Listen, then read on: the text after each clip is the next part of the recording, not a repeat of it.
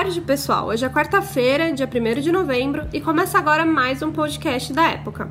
Sou Ana Mota e hoje estou com o editor assistente Bruno Calisto, que acabou de voltar de Mariana, lá em Minas Gerais, e fez uma matéria para contar sobre como está a vida dos moradores atingidos pela tragédia da, da Samarco há quase dois anos. Tudo bem, Bruno? Tudo bom, Ana?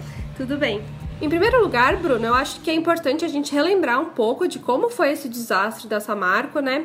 Que foi, inclusive, o maior da história do Brasil. O que, que aconteceu naquele 5 de novembro de 2015? Bruno, qual que foi o tamanho do estrago causado pelo, pelo rompimento da barragem de Fundão? Bom, vamos lá. Há dois anos, né? É, a gente tá, vai chegar ao segundo ano do, do, do rompimento da barragem, agora nesse domingo, dia 5. E o que tudo que aconteceu foi que a, a a Samarco ela tinha é, uma operação ali em Mariana que era, consistia em três barragens. Né? A barragem de Germano e a barragem de Fundão armazenavam rejeito da operação de minério. E a barragem de Santarém armazenava água. Por um, um problema que, segundo o, consultorias internacionais tal, ocorreu por, pelo erro de armazenamento, erro na forma de se armazenar o rejeito na barragem de Fundão, ela se rompeu na tarde de 5 de novembro de 2015. Esse rejeito escorreu para a barragem de Santarém, que era de água, misturou com água, virou uma lama, transbordou e desceu o morro. Se você conhece Minas Gerais, você sabe que são morros, né? É bem montanhoso lá, então ela foi descendo, percorreu 8 quilômetros até chegar em Bento Rodrigues, que é um distrito quase rural, vamos dizer assim. Não chega a ser sítio, mas era uma vilinha, um distrito é, de Mariana que moravam cerca de 600 pessoas. E a lama arrasou tudo. Ela destruiu cerca de 240 propriedades, incluindo casas, sítios e prédios públicos como escola, é, posto de saúde. Aí ela seguiu seu caminho, descendo, chegou a outro distrito de Mariana chamado Paracatu de Baixo, onde ela destruiu 120 propriedades.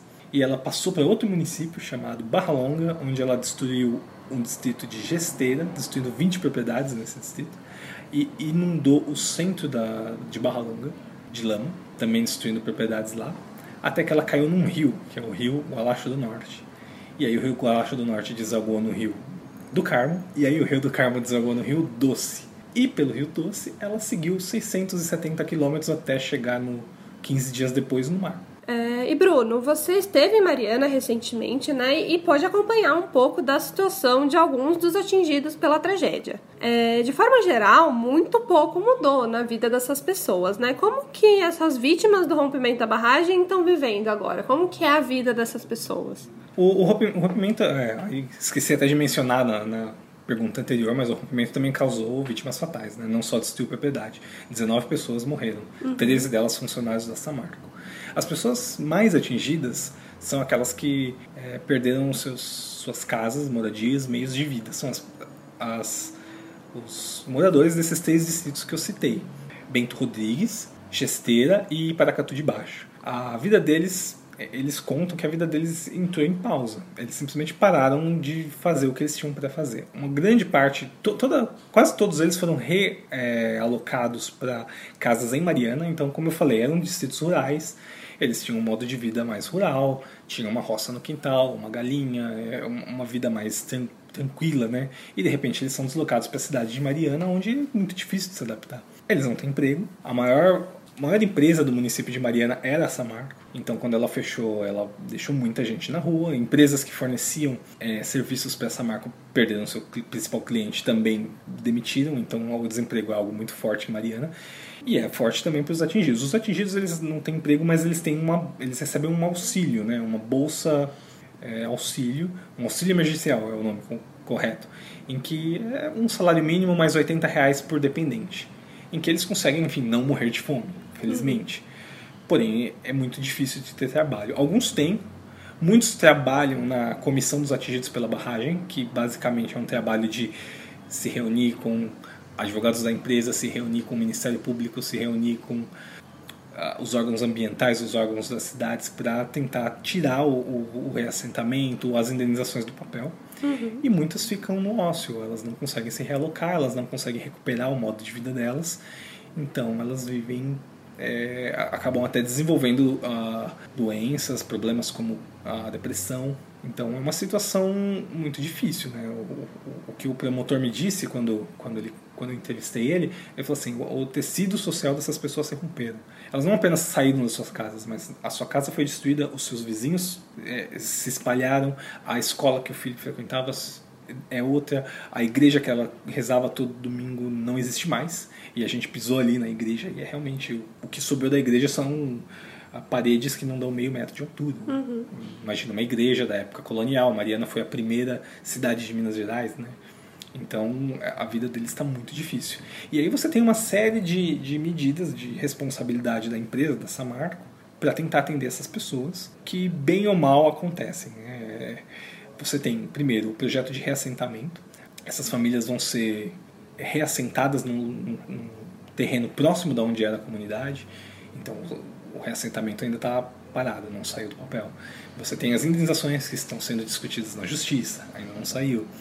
Você tem o próprio problema ambiental, que a matéria trata um pouquinho, a lama continua lá no meio ambiente. E talvez não saia nunca, porque simplesmente talvez não tenha como tirar a lama de lá. Uhum. Então, o cenário que a gente viu dois anos depois é um cenário muito. é um cenário de dano prolongado. Houve o impacto, que é o grande dano, mas não é que se sanou e que se resolveu. O impacto continua dia a dia, cada dia que essas pessoas estão deslocadas. Uhum. Né?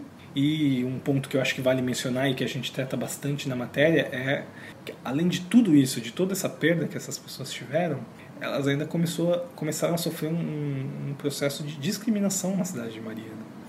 Algumas pessoas, especial, isso é muito relacionado ao comércio, talvez, algumas pessoas de Mariana veem nesses atingidos como ah eles estão impedindo a empresa de voltar a operar uhum. é, e aí existe um processo de discriminação então né não basta você perder sua casa você ter você ter fugido da, da, da sua da sua terra natal desesperado porque um, uma avalanche de lama veio destruindo tudo não perder família amigos perder até o local onde você reza e aí você chega num outro local e ainda sofre discriminação então uhum. é uma situação muito muito complicada é muito triste, né?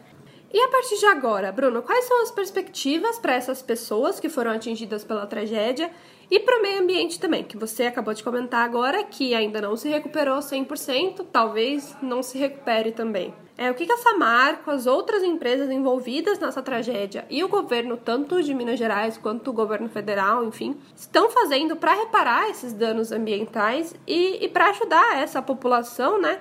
a finalmente tentar retomar a sua vida, pelo menos aos poucos. Todo o foco da reconstrução a gente pode é, partir de um acordo que foi feito entre as três empresas, né, a Samarco, as empresas que controlam a Samarco, é a Vale e a BHP, e a União, na, na presença, se não me engano, na época do advogado da Advocacia Geral da União, e que foi assinado com pompa e circunstância em Brasília pela presidente Dilma.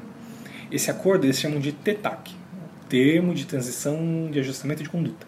Esse acordo definiu, ele definiu em 42 programas a serem é, colocados em prática com o dinheiro da Samarco e das, das três empresas para reconstrução, reassentamento e indenização das famílias. Nesse TETAC, ele criou uma fundação. Essa fundação chama-se Fundação Renova ela não é exatamente a mesma coisa que essa marca, mas há, há, uma dificuldade por parte dos atingidos que muitas vezes veem a fundação como, como a mesma coisa que a empresa. Não, uhum. ela, é, ela foi criada num acordo judicial.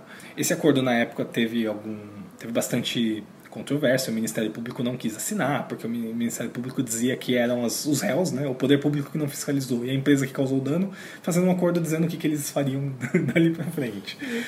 Mas enfim, o, o, fato é que o acordo foi assinado, a Fundação Renova foi instaurada e esses 42 projetos estão sendo colocados em andamento. Esses 42 projetos consideram tudo. É, existe um projeto que é o reassentamento mesmo. Então, na parte do reassentamento, a Fundação Renova já comprou terreno para reassentar Bento Rodrigues, agora está em etapa de é, decisão de como vai ser o desenho da planta da comunidade. Por enquanto, o desenho que vence é um desenho que seja idêntico à comunidade anterior, para se manter relação de vizinhança, para se manter tudo que tinha lá. Porém, com algumas adaptações, porque é, uma comunidade nem sempre segue o que diz, é uma comunidade que nasce organicamente nem sempre segue o que diz o, a legislação. Então a legislação diz que você tem que ter tantos metros, sei lá, não pode ocupar determinada área de morro, então você tem que ajustar. Então eles estão fazendo esse ajuste, estão pegando o desenho da Bento Rodrigues antiga, ajustando para caber na legislação, para não avançar em, em, topo de morro, não avançar em córregos, rios, etc. Uhum. E esse é o processo que está sendo agora, para depois passar por um licenciamento e começar a construção. Dizem, os planos são de que março de 2019 esteja pronto.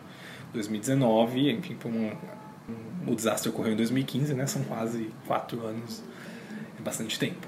Uhum. É, você tem a indenização que está na justiça, você tem uma série de projetos ambientais, e aí um projeto, uma das questões ambientais que a gente entra na matéria é sobre o que fazer com o rejeito. 50 milhões de metros cúbicos de rejeito estavam na barragem de Fundão, cerca de 30 milhões vazaram e hoje estão nos rios, nas calhas dos rios. Né? Uhum. Né? E o que você faz com ele? O projeto uh, inicial da Renova, inicial não, o projeto é, aprovado pela Renova é que você só vai retirar o rejeito em locais é, específicos. Vai ser uma recheada cirúrgica. E nos outros locais, na maior parte da, da bacia do Rio Doce, vai, vai se usar esse rejeito para misturar com o solo na tentativa de transformar aquilo em solo. Uhum. Isso é bastante ousado, nunca foi feito e pode dar certo ou não. É algo que para o futuro a gente vai ter que avaliar e, e monitorar. Se der certo, maravilha foi a melhor solução com o menor custo possível. Se não der certo, a gente tem um risco do rejeito voltar para o rio e voltar a contaminar as águas dos rios. E aí você continuar é, mantendo o problema, mantendo o problema. Né? E ter que pensar numa outra situação, uma outra solução, né? uma solução alternativa. Pelo que o pessoal da Renova me disse, é, agora em dezembro eles terminam essa etapa de estabilização do rejeito, nessa tentativa de você transformar o rejeito em solo e aí a gente vai ver a estação das chuvas como que ela vai se comportar. Uhum. Existem outros programas, existe programa, por exemplo, de tratamento de água, especialmente para Governador Valadares, não é um tema que a matéria entrou, mas Governador Valadares, a maior cidade atingida, ficou completamente sem água. Então todo mundo em Governador Valadares vai receber uma indenização e eles instalaram uma, uma estação de tratamento de água para filtrar especificamente metais, né? porque o rejeito basicamente tinha ferro e alumínio. É, você tem e aí programas também na Foz, no Rio, no Espírito Santo, né, onde o rio chega na água também, no, na água do mar também você tem programas de, de fauna, flora, de recuperação da pesca que estão ainda em seu em sua fase inicial. Dois anos depois a gente está nesse quadro, nós estamos partindo, nós terminamos o momento emergencial e estamos começando os projetos de verdade.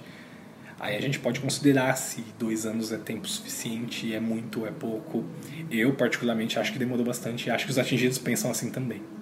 Mas é como as coisas foram caminhando e é isso que a gente tentou mostrar um pouco na matéria. O quão ainda estamos na fase emergencial e o quanto isso ainda causa dano aos atingidos. Uhum. É que pra gente pode parecer pouco, dois anos, e mais dois, né, que você comentou aqui, talvez, talvez em março de 2019 esteja pronto. Só que para quem tá sofrendo com isso, para quem já sofreu o, o, desastre, tá sofrendo ainda, é, é, bastante tempo, né, Bruno? É muito tempo, é muito tempo. Os dois anos eles já estão esgotados.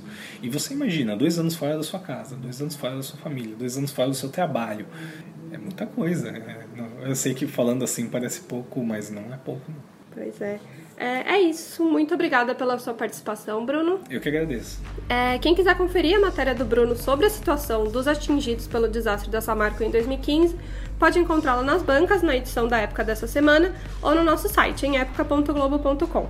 Para mais notícias de política, economia, meio ambiente e cultura, acompanhem a gente nas redes sociais e nos aplicativos da Época e do Globo Mais. Até a próxima!